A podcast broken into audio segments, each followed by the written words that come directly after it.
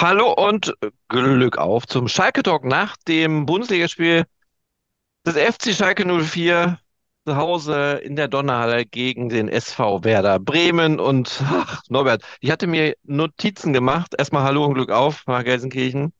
So Hallo und Glück auf René. Norbert, du warst im Stadion, bist jetzt in der Redaktion und ich hatte mir ein paar Notizen gemacht und dachte, oh Gott, was wird das heute für ein Talk? Musst, kannst du jetzt offensiv sagen, jetzt sind wir abgestiegen? Nee, kannst du nicht, sind ja noch Spiele.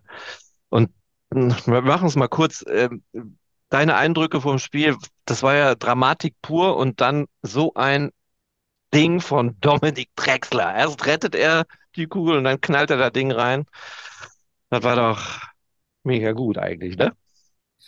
Ja, absolut. Wie sollen wir es nennen? Wahnsinn, Drama, Herzschlag, äh, Finale. Wichtig auf jeden Fall, dass es dann äh, ein Happy End gab. Ähm, denn äh, ich denke, mit einer Niederlage dann natürlich wären sie noch nicht abgestiegen, aber man hätte Ja. schon sagen können, dass sie äh, ja mit einem Bein doch schon so ein bisschen in der zweiten Liga gewesen wären. Die Konkurrenten äh, haben gepunktet, Stuttgart hat sogar gewonnen.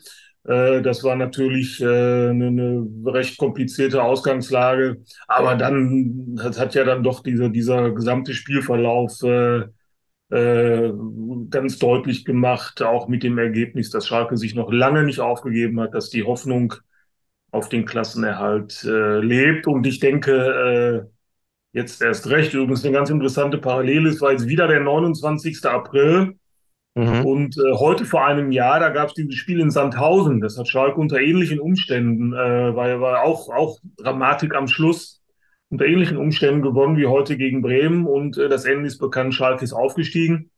Und dann nehmen wir das jetzt mal als äh, gutes Omen, dass das Saisonziel möglich oder dass man einen großen Schritt Richtung Saisonziel äh, wieder an, an diesem 29. April gemacht hat.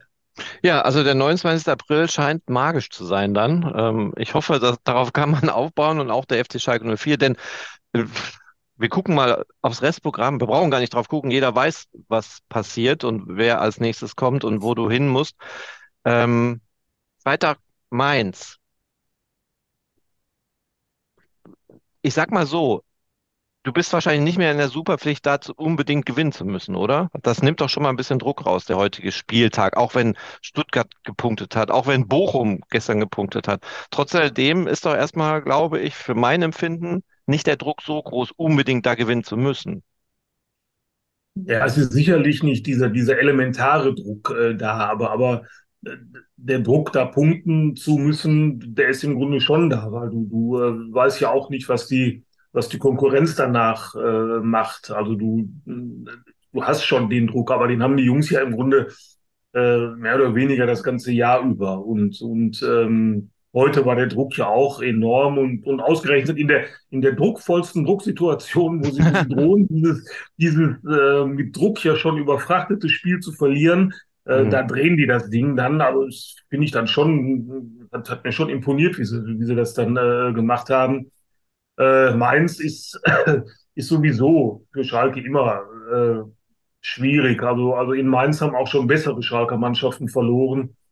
Ähm, aber es, es wird einfach oder es ist an der Zeit, dass äh, bei all den verrückten Ergebnissen, die wir in dieser, in dieser Saison schon gesehen haben, dass Schalke selbst auch mal äh, äh, für ein solches Ergebnis sorgt. Und äh, bei allem Respekt, äh, den ich habe vor Mainz 05, aber unschlagbar äh, sollten Ja. die auch nicht sein. Es wird, wird einfach darauf ankommen, wie Schalke da auch ins Spiel kommt. Ähm, mit, mit einem ähnlich passiven Verhalten wie in Freiburg oder wie auch in, in Sinsheim äh, wird da nicht zu holen sein. Sie müssen einfach jetzt den Schwung und dieses, dieses Gefühl, dieses gute Gefühl aus dem Bremen-Spiel äh, mit nach Mainz nehmen.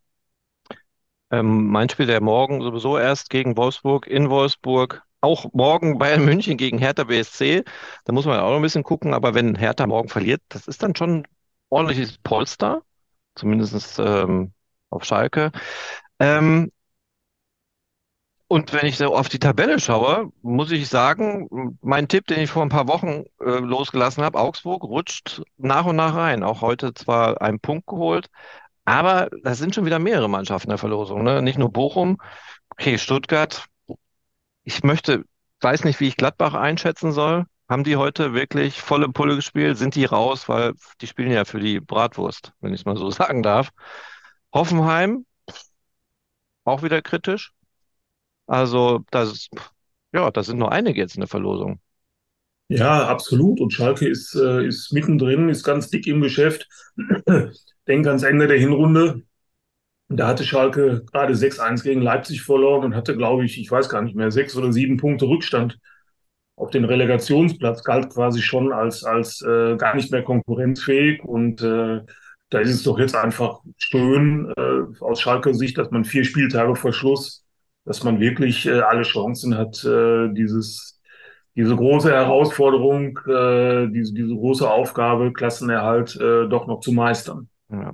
Aber was wahrscheinlich viele noch nicht so auf dem Schirm hatten, wo wir auch letzte, äh, vor ein paar Tagen schon drüber gesprochen haben, ist dieser Faktor, die Mannschaften, die halt, wie ich es gerade so blöd gesagt habe, um die Bratwurst spielen. Das hat man heute schon gemerkt, Stuttgart gegen Gladbach. Und die spielen ja nächste Woche dann nochmal gegen einen äh, äh, Konkurrenten um den Klassenerhalt. Äh, hatten wir ja schon mal drüber gesprochen. Ist das Wettbewerbsverzerrung? Geben die alles? Und die spielen ja gegen Bochum. Und Bochum ist nun mal der Gegner, der wahrscheinlich für uns am wichtigsten ist. Ja, ich tue mich da immer ein bisschen schwer mit. Ich habe jetzt vom Spiel Stuttgart gegen Gladbach äh, nicht allzu viel gesehen, weil wir ja dann auch schon mit dem mit der Vorbereitung aufs äh, Spiel auf Schalke beschäftigt waren. Mhm. Ähm, so wie ich gehört habe, haben die auch durch einen sehr unglücklichen Elfmeter wohl äh, verloren. Also der Kollege im Radio war gar der Meinung, das war überhaupt kein Elfmeter gewesen. Äh, Itakura übrigens wohl, der, ja. äh, der, der den verschuldet hat und dann ja wohl auch noch die rote Karte gesehen hat. Also die Gladbacher werden stehen natürlich jetzt äh, jenseits von Gut und Böse, aber die können es sich ja eigentlich auch nicht leisten, die Saison jetzt jetzt äh, abzuschenken. Die wissen ja auch ganz genau, dass die ganze Bundesliga, vor allem die Mannschaften da unten, dass äh, dass die jetzt quasi unter Beobachtung stehen und äh, die sind ja auch ihren eigenen Fans sind die ja schuldig, dass die die Saison vernünftig zu Ende spielen. Also also die Vokabel Wettbewerbsverzerrung, äh, die würde ich die würde ich erst dann äh, benutzen, wenn wenn mir da wirklich irgendwas auffällt, dass da, äh, weiß ich nicht, wenn die Gladbach jetzt ihre zweite Mannschaft äh, spielen lassen würden, dann würde ich sagen, mhm. okay, da geht irgendwas nicht mit rechten Dingen zu, aber äh, ich denke schon, dass die alles versuchen werden oder sie sollten zumindest alles versuchen, um die Saison vernünftig über die Bühne zu bringen. Ja, mir wäre es lieb, wenn das so ablaufen würde, denn nächste Woche hatten wir ja gerade schon gesagt, Schalke in Mainz und Hertha, ja gut, die spielen morgen noch, aber Hertha Stuttgart ein direktes Duell, auch dann interessant. So, lass uns aber noch mal über den heutigen Abend sprechen. Wir haben zwei dicke Comebacks. Ich habe immer, ich habe immer gesagt, der Polter kommt heute und der Polter macht doch einen. Hat er nicht, aber ähm, Thomas Reis hat es in der Pressekonferenz auch gesagt, er hat nach dem Wechsel war eine ganz andere Energie auf dem Platz. Vandenberg kommt rein, macht dann das Tor.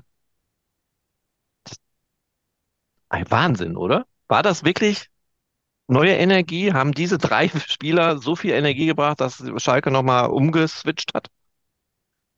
Ja, ich finde schon. Thomas Reis hat ja dann auch äh, taktisch wohl so ein bisschen umgestellt, ähm, hat ja, glaube ich, dann so, so eine Art 3-5-2 äh, spielen lassen und mhm. ähm, ja, ich war, ich war erst ein bisschen erschrocken, als ich, als ich Michael Frei und Sebastian Polter äh, an der Außenlinie sah und habe gedacht, äh, ja Mensch, und jetzt eventuell noch mit Simon Terodde, sollen jetzt drei Mann vorne da äh, die Kanten im Sturm äh, geben. Dann hat der Simon Terodde ja ausgewechselt. Ich finde schon, dass das äh, eine neue Energie drin war, ähm, weil Michael Frei ist ja für mich sowieso so ein, so ein, so ein, so ein Energiebolzen. Dem, dem gelingt äh, zwar längst nicht alles, aber der der haut sich ja in alles rein und äh, ich finde, der, der, der, der strotzt gerade so vor, vor Energie. Und Sebastian Polter, also wer den in den letzten Wochen jetzt hier im Training äh, beobachtet hat, der konnte schon sehen, der ist unheimlich ehrgeizig, der will noch mal und äh, ist, ist ja jetzt sehr schnell gegangen äh, mit seinem Comeback, wobei er das vorhin noch mal so ein bisschen relativiert hat. Ähm, es wäre kein vorderer Kreuzbandriss gewesen, sondern ein, ein, ein hinterer Kreuzbandanriss mhm. und deswegen wär, würde er da jetzt also wohl auch nicht von, von, von einem Wunder sprechen, dass er so schnell wieder da ist. Ähm, aber ja, ich finde schon, dass, dass eine Energie da war, natürlich auch äh, befeuert vom, vom Publikum, das ja gerade in der zweiten Halbzeit auch die Mannschaft äh, getragen hat, wie, wie Dominik Drexler sagte. Ich glaube, da kannst du als, als Fußballer ja gar nicht anders, als, als dann wirklich nochmal alles rauszuhauen. Jetzt fällt mir wieder ein, was ich gerade einwerfen wollte, als du ähm, von Mainz gesprochen hast, dass man die ja auch, die ist ja auch keine Übermannschaft, aber dass man die mal schlagen musste. Hatten wir auch über Bremen gesagt, ne? Letzte Mal zu Hause 2016, auswärts 2019 gewonnen und heute dann endlich auch, ja, diese Serie beendet. Äh, Thomas Frei, ach, Thomas Frei, Michael Frei hast du gerade angesprochen. Nach dem Spiel hast du gesehen, er hat Tränen in den Augen. Also der war ziemlich gerührt von diesem äh, Ereignis heute Abend. Ja, das, das lässt ja auch keinen kalt. Äh, wir hatten ein ganz, schönes Foto noch gesehen, ähm, haben wir auch online gestellt, wie die Mannschaft, ähm, wie die Mannschaft vor der Nordkurve steht und mit den Fans feiern. Und da ist Maya Yoshida drauf zu sehen, der guckt, äh, dem, dem, dem kann man gar nicht ansehen, ob die jetzt gewonnen oder verloren haben. Der guckt, der guckt so richtig ergriffen, so, so, so richtig ehrfürchtig, so als wenn er sagt, meine Güte, dass ich das äh, mit meinen, Mhm. wie alt ist er, 34 Jahren auch schon alles gesehen auf, auf dieser Fußballwelt, dass ich, dass ich das, dass ich das erleben darf. Also der schien richtig gerührt zu sein. Ich kann mir schon vorstellen, dass das, dass daraus, dass das auch hartgesottenen Jungs wie Michael Frei äh, die Tränen in, in die Augen treibt. Ja. Und Rodrigo Salazar würde ich auch gerne noch ein Wort verlieren. Ich weiß nicht, ob du diese Szene gesehen hast. Einwurf. Ähm, Rodrigo hat den Ball, will den einwerfen und kriegt dann die Anweisung, dass Henning einwerfen soll, Henning Matriciani. Und der war richtig angefressen und hat den Ball mit Wucht zu Henning, also der war wirklich, bei dem ist schon wirklich, da kratzt es schon, ne? Also da, da ist wohl doch so ein bisschen, äh, hat sich was aufgebaut in den letzten Wochen. Ja, aber sagen wir so, wenn sich das so entlädt äh, in einer Leistung, äh, wie er heute gebracht hat, der hat mir sehr gut gefallen. Ja. Hat ja auch den das äh, 2 zu 1 äh, durch Dominik Drexler äh, vorbereitet, dann ist das auch völlig in Ordnung. Äh, Thomas Reis, äh, also so, so, so weit vertraue ich ihm da schon. Der wird schon wissen, wie er, wie er die Jungs anzupacken hat. Und ähm, wir, wir sollten ja nicht vergessen, ähm, Rodrigo Salazar kam auch in der zweiten Liga hin und wieder von der Ersatzbank. Der hat ja da auch nicht äh, alle 34 Spiele äh, über 90 Minuten gemacht. Ähm, aber klar, der, der will natürlich spielen. Ähm, aber ich kann Thomas Reis auch verstehen, dass er sich in den vergangenen Wochen dann hin und wieder auch mal anders äh, entschieden hat. Übrigens ein ähnliches Tor haben Salazar und Drexler in der vergangenen Saison in Ingolstadt Mhm. gemeinsam produziert, glaube ich. Da war auch eine ähnliche, eine ähnliche Vorlage, ein ähnlicher Pass von Salazar und äh, Drexler macht dann das Tor. Das müsste beim Debüt von Mike Büskens gewesen sein. Da kam Salazar von der Bank übrigens in dem Spiel. Okay, Norbert. Überprüft das. Ich, ja, ich werde das überprüfen. Können wir nächste Woche drüber sprechen vor dem Talk, äh, äh, zum Talk, zum Spiel gegen Mainz. Aber lass uns erstmal dieses, äh, diese Partie irgendwie sacken. Und ähm, eine Frage noch zum Abschluss, Norbert, ganz ehrlich, Hand aufs Herz. Was hättest du heute gesagt, wenn wir verloren hätten? Ja, rechnerisch ist es natürlich noch möglich, aber Okay, ich hätte heute gesagt, äh, mit einem Bein, eine, ein ja, Bein. Schon in der Ja, zweiten Liga. Weil dann wären es, ich glaube, dann hättest du vier Punkte Rückstand äh, gehabt.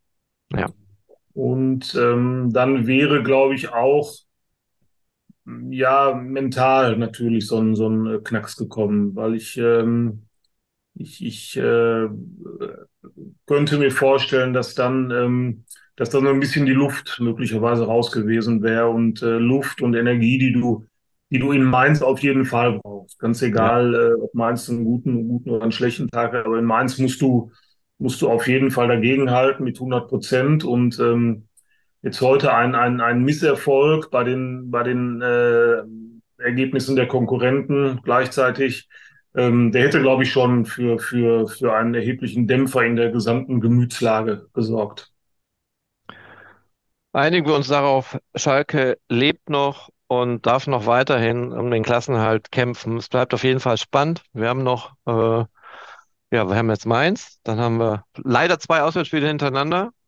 Bayern München, dann zu Hause gegen Frankfurt und dann letzter Spieltag Leipzig. Kein, klingt hart, aber machbar. Irgendwie. Warum auch nicht? Irgendwie, irgendwie. Ja, Und wie gesagt, irgendwie. es gab so viel verrückte Ja, Ergebnisse in dieser Saison. Übrigens hat Schalke, das hat mir gestern noch ein Bekannter gesagt, glaube 1983, ähm, durch einen 1 zu 0 Sieg bei den Bayern okay. vorletzten Spieltag oder unmittelbar vor, vor dem Saisonende äh, den Sprung in die Relegation äh, geschafft. Die ging dann zwar verloren gegen Bayer Oedingen, aber man sieht, auch ein Sieg in München ist nicht ausgeschlossen.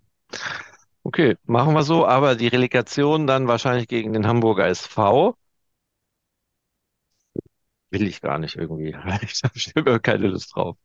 Also, Ja, komisch. wenn, Wir hatten, wir hatten gestern noch so eine, so eine, so eine kleine Runde mit, mit, mit Journalisten und äh, dem Schalker Vorstandschef äh, Dr. Bernd Schröder. hm, Und da war eigentlich Heidenheim mehr so der Gegner, den man, ja, äh, den man, den man fürchtet. Also ich glaube, die den, sind durch. äh, weil, weil, weil da, da hat man natürlich Sorge dann in Heidenheim, äh, dass da die Bude brennt und äh, dass Schalke damit nicht klarkommt. Ich sehe es, glaube ich, ein bisschen anders. Ich äh, könnte mir vorstellen, dass äh, der HSV spielt im Grunde zumindest seine Heimspiele immer in einer ähnlichen Arena äh, wie Schalke, in einem ähnlichen, Ja, einer ähnlichen Kulisse. Die sind das, die sind das gewohnt. Und ich hatte schon bei manchen Gegnern aus der zweiten Liga in der vergangenen Saison den Eindruck, dass die schon äh, beeindruckt waren und, und dann schon so ein bisschen auch in Ehrfurcht äh, ähm, ja, erstickt sind und, und dann ihre wahre Leistung äh, nicht bringen konnten. Ich glaube, den Heidenheimern ist es damals genauso gegangen. Die haben eigentlich ganz gut gespielt, aber vor dem Tor waren sie dann, waren sie dann hier zu harmlos. Aber warten wir erst mal ab. Vielleicht äh, schafft es Schalke ja auch ohne Relegation. ja, das wäre, äh, ja, wäre einfach schön und auch für unsere Nerven einfach ein bisschen entspannter, ne? Und wir hätten auch ein Ja, bisschen vielleicht früher frei, so kannst du nicht planen, du weißt nicht, ne? Zweite Liga fängt viel früher an, die Vorbereitung ist dann viel früher für Schalke. Fest steht ja, weiß gar nicht, ob das jetzt feststeht, offiziell ist, aber Mittersiel ist ja gebucht, ne? Denke ich mal, das Sommertrainingslager. ja, wahrscheinlich. Es geht, geht wahrscheinlich nur noch um die, um die Terminierung, Genau, ja genau, Schalke ja auch abwarten, wo die Reise hingeht. absolut. Also, drücken wir mal die Daumen für uns alle und äh, ein schönes Restwochenende. Morgen entspannt Bayern gucken und dann mal gucken, was die Hertha so macht. Danke, Norbert, und äh, Glück auf. Alles klar, René. Danke dir auch. Glück auf.